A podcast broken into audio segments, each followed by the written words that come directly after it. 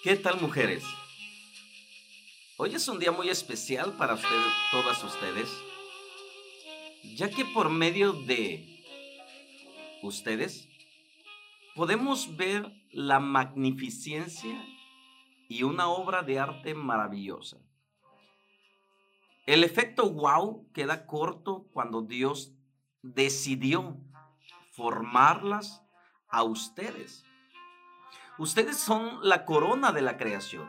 Ustedes son la parte, como decimos, la cereza en el pastel. Dios les proporcionó a ustedes un talento maravilloso, el talento de la vida. Ustedes son capaces de procrear y dar vida dentro de ustedes mismas.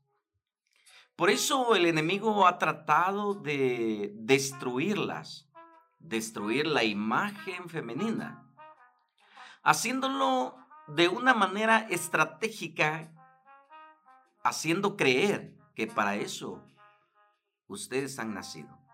Sin embargo, ustedes nacieron para no complementar, sino para perfeccionar la creación de Dios.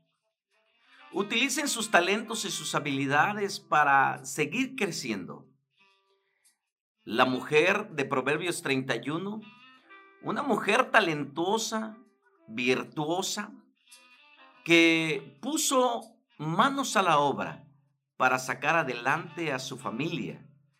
Porque no es solamente la obligación del hombre el ser proveedor, sino que también tú eres una mujer capaz de producir, dar frutos y multiplicarse.